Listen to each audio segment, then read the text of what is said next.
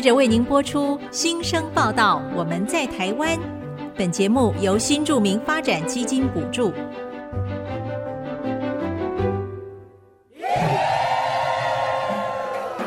他们从世界各地来到这里，带着梦想和新力量，还有丰富的多元文化。新生报道，我们在台湾。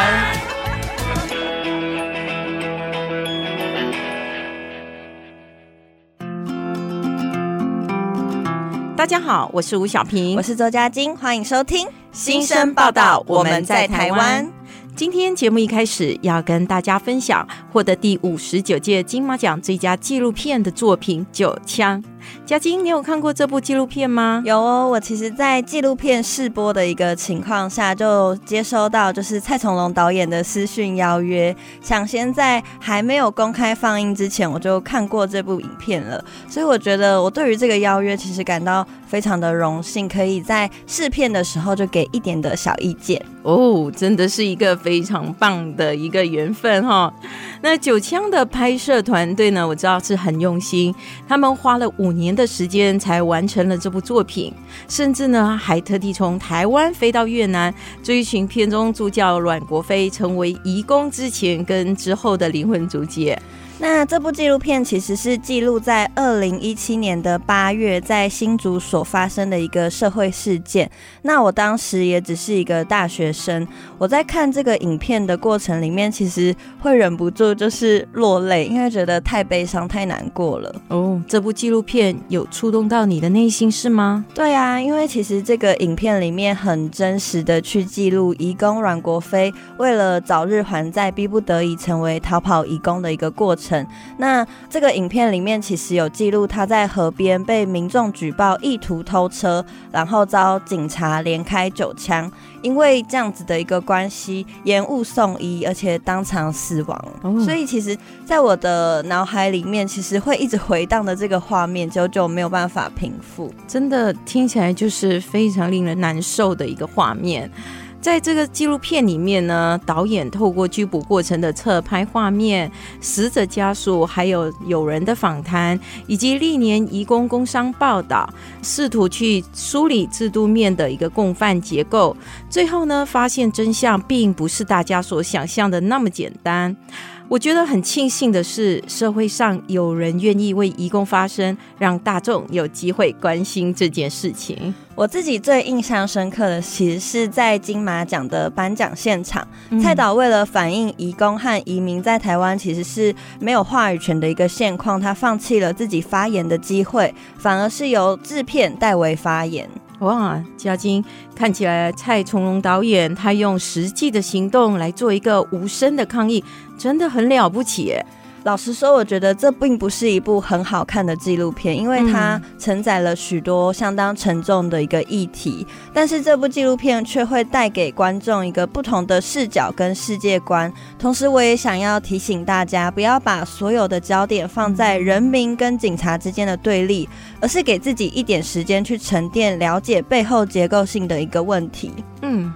那从九月一号开始，《九枪》就在全台上映，邀请大家可以走进电影院，一起踏上这趟思考的旅程。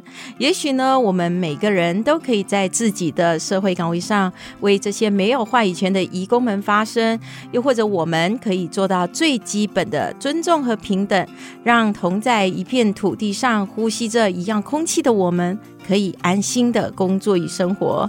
今天我想要跟大家分享一首歌曲，它在二零二二年金马奖最佳原创电影歌曲入围。为了你，这首歌的歌曲其实是在九枪的影片里面有播放的。那有趣的是，它的歌词是截取了阮国飞脸书上的贴文，把它写成的词曲。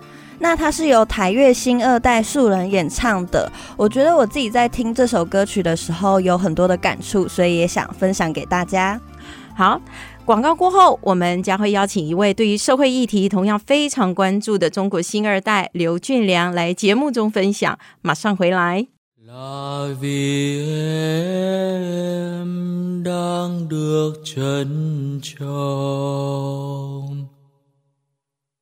Không biết đi trên đường。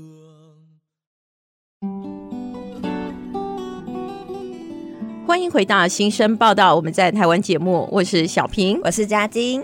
今天来我们节目中报道的新生是中国的新二代刘俊良，他的妈妈来自中国的重庆。俊良目前是国立清华大学社会学研究所的硕士生。俊良好，俊良好，Hello，两位好。俊良，你和嘉金是怎么认识的？嗯，说来话长哎、欸，应该是二零二零年，嗯、因为那时候我在写大乱生研究计划，所以我很常在网络上找相关资料，嗯、然后就看到了嘉金的文章，嗯嗯，所以那时候就知道嘉金了，然后直到后来二零二二年初开始有机会参加留声机，才发现、嗯、哇，跟我共事的人就是当初我看的那个文章作者，机缘是这样的。嗯然后、哦、原来是这样，我自己都不知道。结果你们是到今天这个时候才知道是怎么样子被认识的吗？我一直藏在心里。哎呀，那初见的那一刻，会不会就有一种惺惺相惜的感觉啊？嗯，我觉得其实，在新二代留声机里面，一直以来大家都蛮惺惺相惜的，嗯、就是很珍惜这个大家为同一个议题努力的这个过程，然后也很珍惜彼此。嗯，嘉欣，我记得俊良曾经来过我们新生报道的节目中分享，这次你会再度邀请他来节目中报道呢？是不是有了更精彩的故事要跟听众朋友们分享呢？对啊，我觉得今年其实很佩服俊良，因为我就在他的就是 IG 上面看到他在不同的城市跑来跑去，尤其是他七月的时候从新竹跑到花莲去参加回来启程的青年组织的营队活动，并且担任队服的角色。那他在八月的时候则是参与了二零二三年的高大过暑假太好学的营队讲师。哇哦，非常的精彩，感觉上俊良你这个暑假是。是跑好多个营队，跑好多地方，对不对？除了当队辅，然后还要当讲师。那你可以跟听众朋友简单介绍一下这两个暑假的活动吗？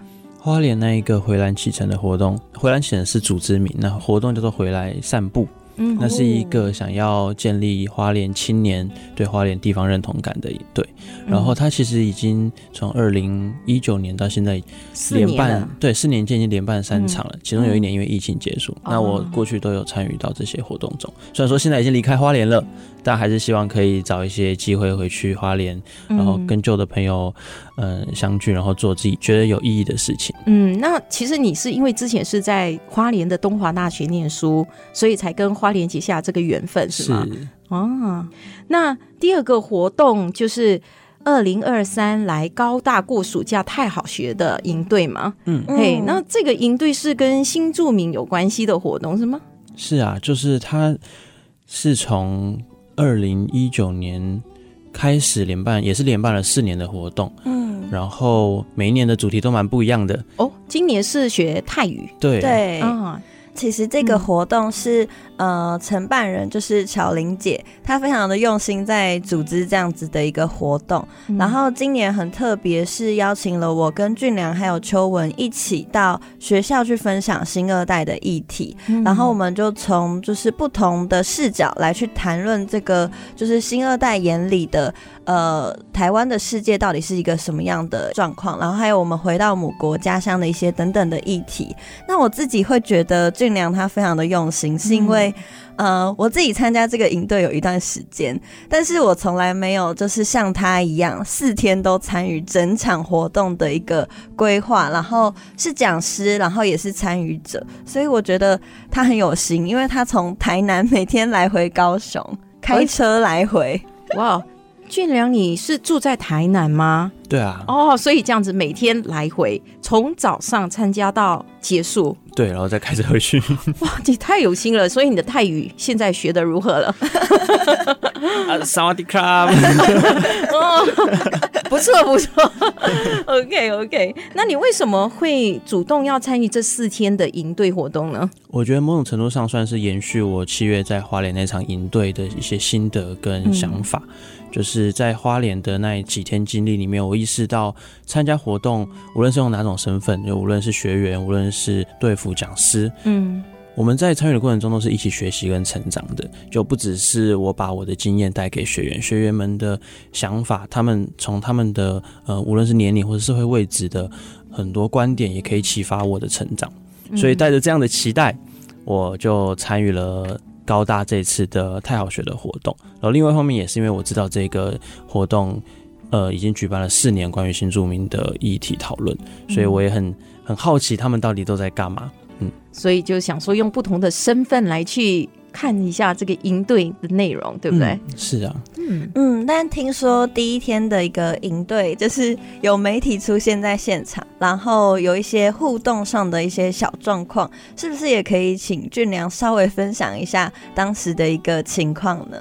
当时是早上的第一场活动，嗯，那个时候是讲师，就是也是泰国的新住民，要向我们介绍一些泰国的文化或是历史的呃背景脉络。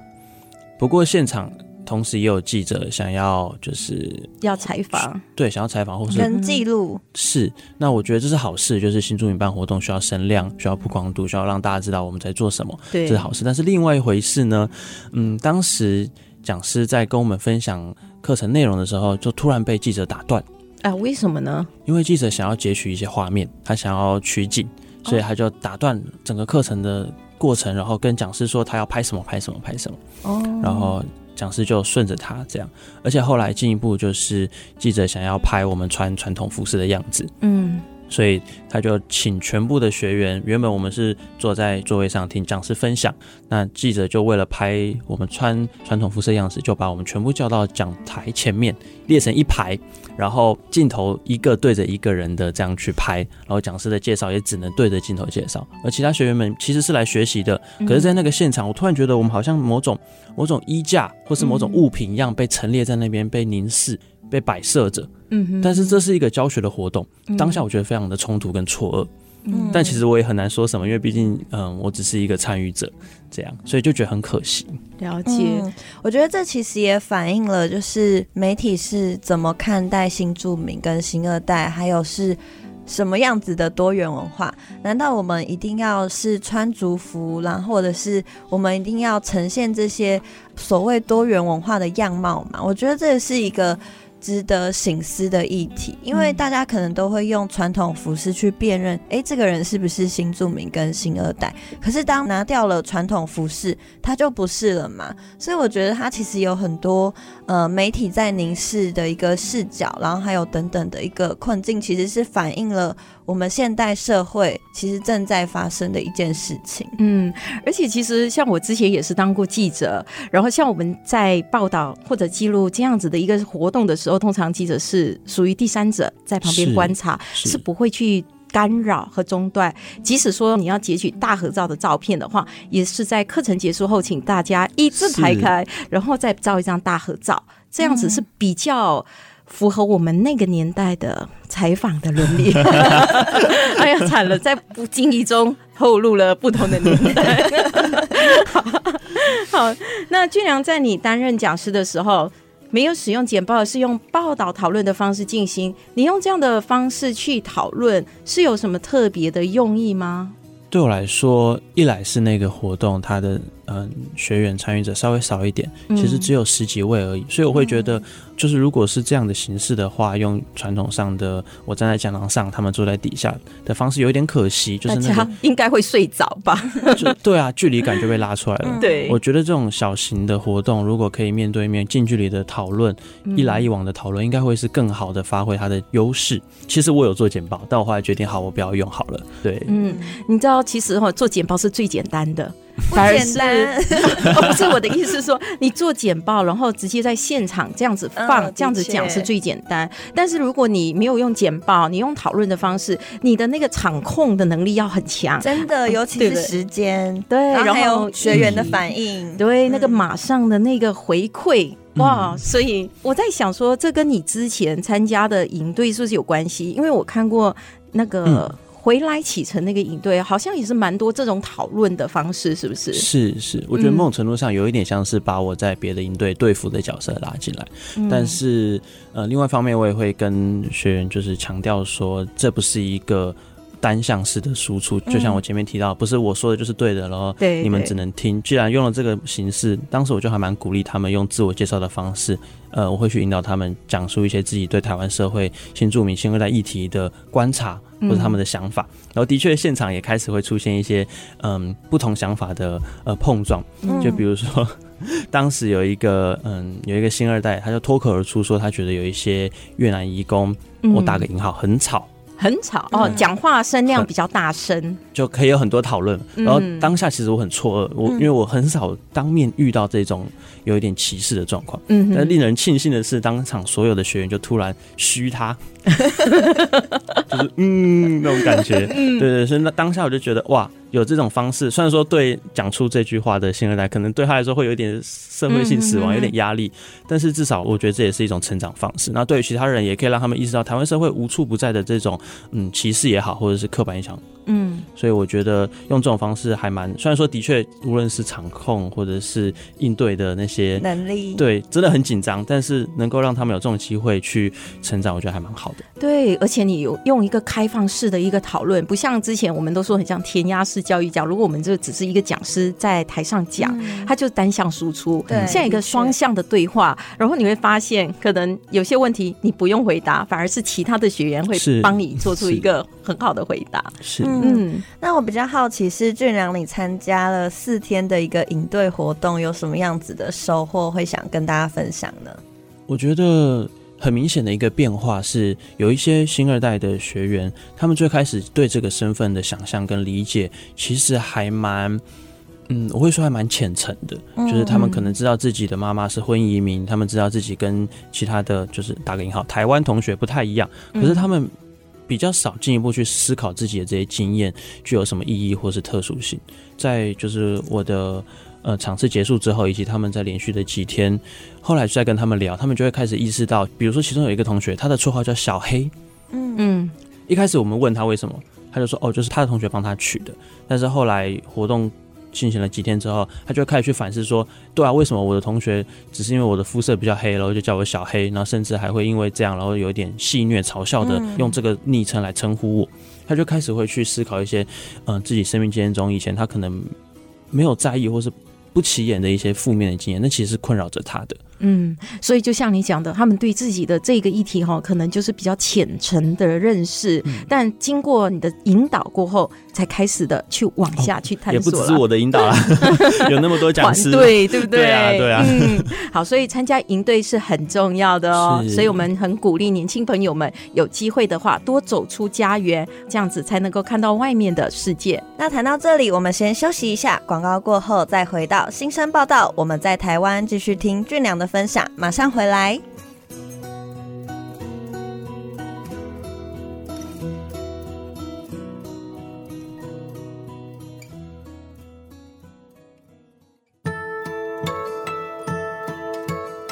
欢迎回到新生报道，我们在台湾节目，我是小平，我是嘉晶。今天很高兴可以邀请到中国新二代刘俊良来到节目当中分享。那在上一段的节目里面，我们其实有分享到他在暑假期间参与了两个营队活动，分别担任队服还有讲师的一个角色，去分享关于新二代的一个议题或者是观点。嗯，俊良也是清华大学社会学研究所的硕士生，你现在是在修读研二，对不对？对，嗯，那你同时也是担任社会学研究所沈秀华老师的研究助理。那听说你今年暑假除了参与了两个营队，还跟着老师一起到金门去做田野调查，一个暑假的时间跑了三个地方。哇哦，俊良！这个除了精彩两个字之外，还能怎么形容呢？对不对？对。那你主要是在研究什么呢？在金门那里，老师其实关注金门还蛮多面向，因为老师擅长的领域是政治学、经济学，嗯，还有性别研究。哦，这很大的一个是是主题哈。对，嗯，所以其实，在整理老师的组织稿或者是一些研究资料的时候，会涉及蛮多领域的。不过这一次到金门，我们主要是针对一个。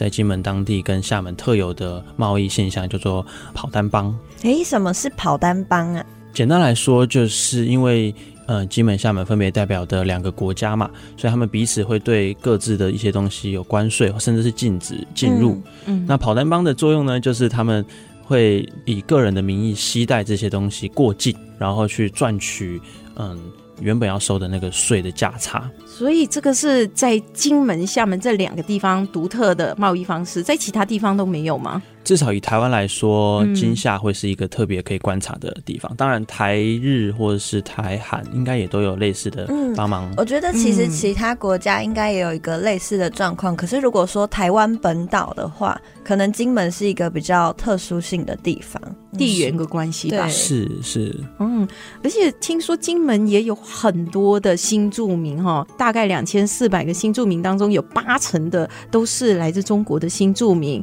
那你在那边有接触这些新住民和新二代吗？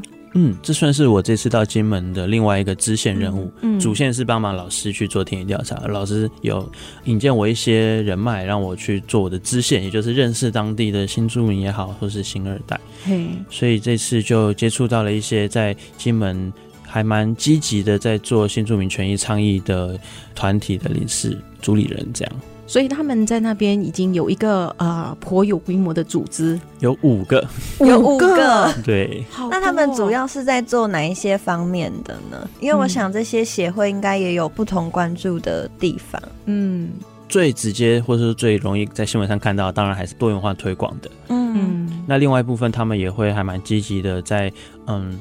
凝聚地方姐妹们的一些向心力，或是对日常生活的一些讨论。像我记得有其中一个嗯报道人，他们前段时间才刚到台北去和移民署开会讨论金门的新住民在就业上的一些困境，或者是其他在社会日常生活中的一些比较负面的经验。哦，我以为说在金门的新住民，既然有八成是中国的新住民，那在语言和文化方面应该是比较相近的。可是他们还是依然面对到了在就业上的一些困境吗？嗯，语言的相近，的确大家都会普通话嘛。对。但其实中国那么大，其实各地的差异还是挺多的。而且另外一方面就是，金门是一个相对比较重视家族氏族的那种联系感。哦，所以关系很重要，是有关系就没关系，对，没关系就有关系。是，所以如果某位新住民他嫁来的夫家没有那么强势的话，他也许就没有办法进入，比如说稳定，比如说政府机构的工作，他只能担任一些临时工，甚至像我跟老师的观察是，我们发现当地很多的计程车司机都是女性。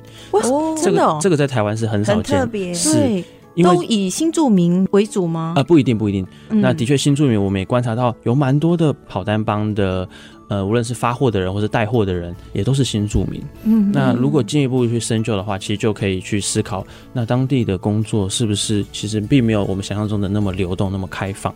嗯，如果照你这样子讲的话，它也不单单只是跟族群有关系，而是跟女性的这个部分也是有关的。是啊，秀华老师就也是在性别研究颇有建树。嗯嗯，嗯，我觉得这个其实跟我们一般想象的性别角色的分工其实有一些些的差异，然后这也是蛮值得再继续讨论的。但我自己最印象深刻的是，其实，在俊良去金门的时候，我当然也是有关注跟联络他，嗯、但是我发现其实。呃，在这个过程里面，当然有开心的，然后也有难过的，然后也有一些些的小意外。尤其是你在金门的时候，不管遇到车子抛锚，或者是 就是回来的时候有一些飞机上的延误，那俊良是不是也可以跟大家分享一下呢？好，我当时呃，我这次出差去是四天，然后前三天都在帮老师做研究，直到第四天早上我才有自己的时间，然后我就想说，我应该要买一些伴手礼，嗯，回去给亲朋好友。结果我就为了买伴手礼错过我的班机了。真的假的？真的。为了买伴手礼。对。哦，那表示你之前真的是行程太满了，连时间都来不及过。对。可是我觉得，其实这也体现俊良其实是一个很贴心的人，就是他自己来到了金门，他谨慎他自己有的呃自由时间，他会想要把自己可能在金门所看到的一些食物，然后分享给大家。然后我那时候感受到了他的焦虑，就觉得嗯、呃，他很难过，就是他的飞机有没有补上？因为我自己之前。前曾经在蓝屿待过，嗯然后每一次去蓝屿都不是你想去就可以去，也不是你想回你就可以回，所以我时常在那个的后位的那个过程里面感到非常的难过跟郁闷。可是我有时候又会转念一想，就觉得说啊，可能就是老天爷要我留下来，然后我就直接骑车我就离开了机场，然后再多待几天。可是那几天我就觉得俊良他其实蛮辛苦的，然后就是遇到了这样子的一个事情，我就想想说我要让他可以舒服一点，一直说哎、你要不要让自己吃个好吃的食物，或者是让自己舒服一点呢？那你后来呢？你等了多久才搭到下一班的飞机？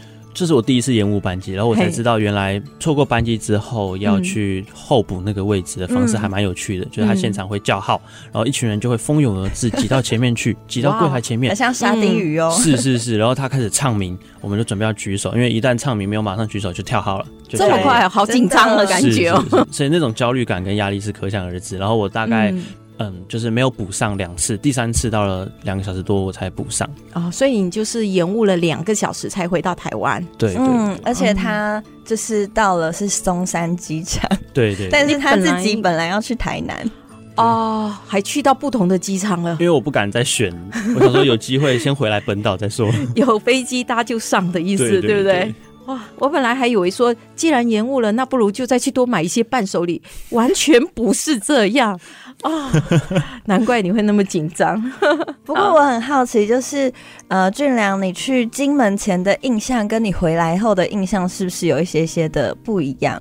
嗯，因为我的家人，我的妈妈其实有去过金门观光两次，嗯，所以她回来跟我分享的她在金门的所见所闻，某种程度上也影响我对金门的理解。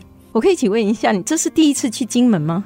其实我这几年一直都有机会，但这是第一次实践。就是我其实前几年也有因为课程关系，哦、大学时期的课程、嗯、本来可以去那边田野调查，但那时候碰到疫情，所以被取消掉了。哦，所以这是你第一次金门，但是你这一次去金门，就是因为有很多的呃研究工作，所以你有实际上好好的去走访这个地方吗？嗯，在走访之前，就是在台湾，当然因为工作关系，所以会看很多的报道，真的是很多，就是可能整理十几上百篇的新闻关于金门的研究，对不对？你就在 study 这个地方，为了研究，那当然也会看一些比较学术的作品啦，嗯，就是会从很多面向，从很多观点去认识这块土地。那你实际上去到那一边，你的感觉怎么样？有没有 match 起来？嗯，我觉得其实还是蛮不一样的，嗯、当然就是会跟我妈妈带给我的一些比较观光视角的资讯很不一样。就是毕竟观光就是待个几天，嗯，那虽然说我也只去待了四天，而且也是为了研究的目的，但是在既有的比较丰富的资讯之下，我觉得还是会有蛮多嗯，跟日常生活的一些接触。嗯嗯，金门我有去过，我之前也是去四天三夜，但就是纯观光。我第一个感觉是，它跟我的家乡马来西亚非常像，真的。对，可能就是因为感觉就比较淳朴，哦、然后而且我们又是骑着脚踏车在小路上这样乱走，没有目的的，然后又看到椰子树啊，我就觉得，哎，怎么好像回到。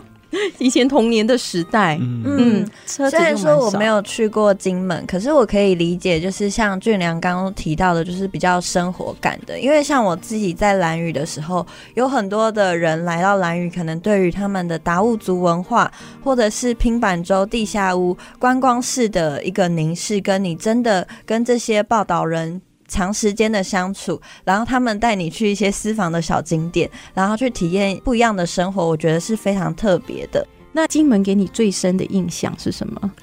嗯，这真的是很个人性的画面，嗯、就是在田野的闲暇之余，老师带我去吃他很推荐的金门的料理，一个鹅阿煎。因为老师在金门、嗯、呃研究也有好有好有好几年了。就他这几年都会陆续往返这边，然后那个画面就是老师带着我在闽式建筑里面穿梭，在那个巷弄里面真的是穿梭，我都不知道老师怎么认那个路的，反正就是拐进去，然后又要右转，然后又要左转，然后在一间看起来根本就不像餐厅的地方，哦，原来是一间鹅阿煎，我觉得那个画面感是很有趣，而且也很就是很有那种日常生活的感觉。嗯嗯，好，那我们说到这里，先休息一下，广告过后再回到新生报道。我们在台湾继续听刘俊良的分享，马上回来。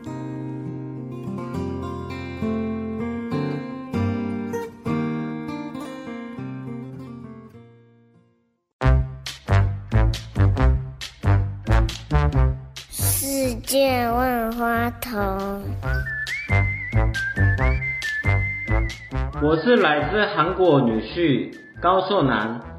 안녕하세요，저는고수남입니다。今天我想给大家介绍传统和现代的韩国中秋节文化。中秋节韩文称之추석，这一天月亮最圆最亮的意思。到추석返乡的主要意义是团结全家人，就像美国的感恩节一样， 大家一起庆祝秋收的喜悦，去扫墓祭祀，向祖先表达感谢。韩国出석代表食物就是松片，韩文叫松片，松片有一点像台湾的麻吉。全家人聚在一起包松片的时候。许愿像圆圆的松片一样，所有事情会圆满顺利。糖果祭拜餐一般家里的媳妇来准备，非常辛苦复杂。每年过完추 석， 很多家里有争议，以免这个老问题，目前准备菜色都变简单化。假如祖先生前喜欢吃披萨、蛋糕、喝咖啡。那也可以帮这些食物祭拜，或直接叫外包祭拜餐摆桌。葱片也直接去年糕店购买，多种类又好吃。简单拜完祖先，剩下的时间出去家庭旅游。媒体调查，现在的方式反而减少家里的争议，家庭更有团结和解力。我个人想法要尊重传统习俗，但也不能忘记추석 最大的意义在全家人要团结、和解、圆满快乐。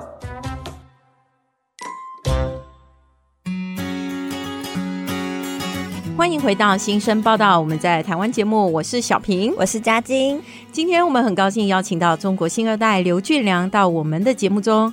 俊良在上一段的节目中分享了他在暑假期间跟着老师到金门执行的田野调查，其中也接触和访问了不少当地的中国新住民，还有新二代。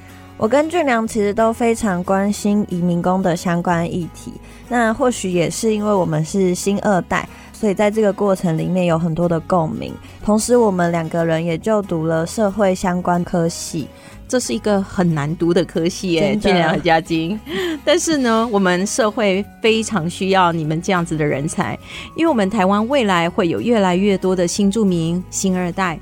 社会需要像你们这样的年轻人，哈，一起为我们的下一代族群议题做更深入的研究，带着整个社会往一个正面的方向来走去。虽然觉得小平讲的话好像很有力量，没有，是因为你们做的事情是对的，所以才会带给我们社会很有力量，对不对？那其实，在今年呢，就是我跟俊良其实也筹备了新二代留声机的一个共识营。那我们当初会想要举办这样子的一个活动，是因为发现大家对于移民议题其实是非常关注的，所以我们慢慢形成了一个工作团队，一起筹备共识营。哎，这样的话，是不是可以请你们两位分享一下新二代留声机，这是一个怎么样的团体呢？嗯，我觉得其实新二代留声机它是一个带给大家温暖跟互相接住、珍惜彼此的一个团体。因为其实新二代在台湾各个不同的县市，然后我们也有不同关注的议题。嗯、可是我们透过我们的生命经验，呃，彼此的互相分享，然后发现其实有一些呃社会或者是政策的面向，或者是议题的面向，其实还是有可以做得更好的地方，所以大家就一起往那个议题的面向前进。嗯，对我来说，新二代留声机还有一个很特别意义，就是我们不安于现状，因为社会学是一个呃很强调批判性思考的学系，所以。我们在倡议的过程中，也不断的去思考社会还有什么地方可以在新住民新二代议题做得更好。有一群人一起做这件事情，我觉得是很棒，而且很有动力的。对，而且很有力量，对吗？是要把你们所看到的东西化成实际的行动，这需要一个团体是才有办法。嗯的确，在这个过程其实是非常的不容易。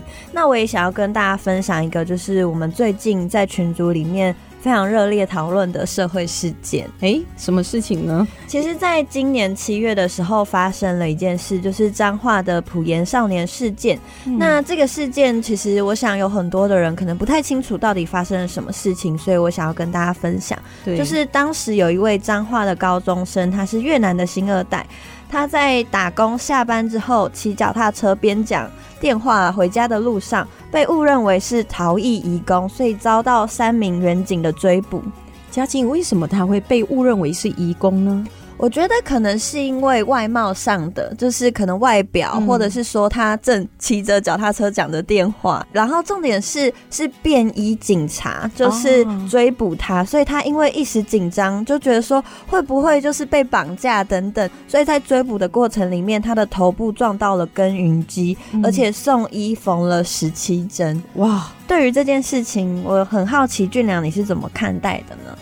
当时在群组里面，大家对于这件事情是很震惊而且不能接受的。我们很难想象台湾社会的警察到了二零二三年了，还在用外貌来执法，而且是非常的不遵守应该要遵守的法律，他们执法的法律流程的。觉得他是便衣警察嘛？对，他没有穿戴就是警察的制服，或者是拿出证件，也没有出示证件，所以就没有那种声音来示警说：“哎，我现在要拦阻你什么的都没有。”对，就是当时的画面，就是他车子。突然靠近在骑车的少年，然后车门突然打开，三个壮汉冲出来，哇，那是任谁都会觉得有一点紧张哎。是啊，是啊，嗯、所以当时我们在群组里面讨论的时候，一来当然是呃义愤填膺，然后二来是我们也开始思考，嗯、那我们可以马上做什么？嗯，那当时我就发现，嗯、呃。虽然说团队平时大家各个成员都在呃不同的社会位置忙碌，但突然被这件事情凝聚在一起，然后一起讨论思考如何呃回应这件事情，我觉得那一个过程是嗯对我来说是很珍贵的。嗯。那我自己觉得，其实在这个过程里面，大家都有很多的收获。可是，在关注这个社会事件的时候，我们其实同时也在忙碌，就是九月初的共事营。是，所以其实，在这个人员就是关注的人员高度重叠的一个情况下，其实大家也慢慢的没有了动力，对不对？嗯，是啊，会感受到大家的动能好像一来被分散，二来随着事件的不断发酵，我们发现自己能做的其实非常有限。这会让我想到，嗯，台面上好像新二代、新著名议题都是光鲜亮丽的，好像在推广多元文化，然后很多聚光灯把这些人拍得美美的。可是当今天发生了比较负面的事情的时候，为什么好像关注人又很少？甚至我们就是有在做事的人也感受不到，嗯，社会大众的重视。嗯，的确，我最印象深刻的是，我们到了营队去分享就是这个议题的时候，其实有很多人是不知道这件事情的。是，我觉得应该是就是某一些新闻会被淹没。是，嗯，的确。但是这样子的一个社会事件，我们必须要去重视，因为它可能会发生在任何一个新住民、新二代，甚至是台湾人的身上。对。因为必须要一直的去关注这样的议题，才会有所改变。那你们成立新二代留声机，是不是对未来有这样子的期许呢？我想我可能没办法代表整个新二代留声机发言啦，嗯，但是至少就我的观点，就我参与这一年半的嗯经验，我会觉得我们未来会进一步的成立嗯更正式的组织，然后用更正规的方式去运作。像今年下半年的总统大选，我们就会希望利用这个总统大选的期间，去和候选人接触，然后推动我们想推动的、觉得重要的议题。嗯，所以我就说，看读社会科学是多么的重要，对不对？是，对。那如果没有你们这样子来去往下去钻研、去探讨。根本不会有一些什么正式的行动出现。的确，但是我必须说，其实，在我们推动的这个过程里面是非常辛苦的，我们也很需要大家的支持，所以也很欢迎大家，就是可以关注新二代留声机，或者是关注我们在天下独立评论的一个文章，可以对不同的社会议题有不同的了解。嗯、那在节目结束之前呢，俊良要跟我们分享一首他非常喜欢的歌曲，是什么歌呢？我要推荐的是灭火器的《长途夜车》这首歌，是我过往在呃花莲读书，然后往返各地的时候很常听的。因为它是在关于一个离乡的人在半夜的火车上，然后思念家乡、思念家乡的人，以及想起呃亲人故人跟自己说过的一些话，比如说可以回家，累的时候可以回家之类的。嗯。非常有意思的一首歌哦。那我们今天非常感谢俊良和我们分享很多他的故事以及观点，谢谢俊良，谢谢俊良，谢谢大家。我是小平，我是嘉晶，新生报道，我们在台湾。下星期同一时间，我们空中的频道再见喽，拜拜，拜拜。本节目由新著名发展基金补助。时间是三点半，南下的长途米车。路灯的光线，半生事若想若惊。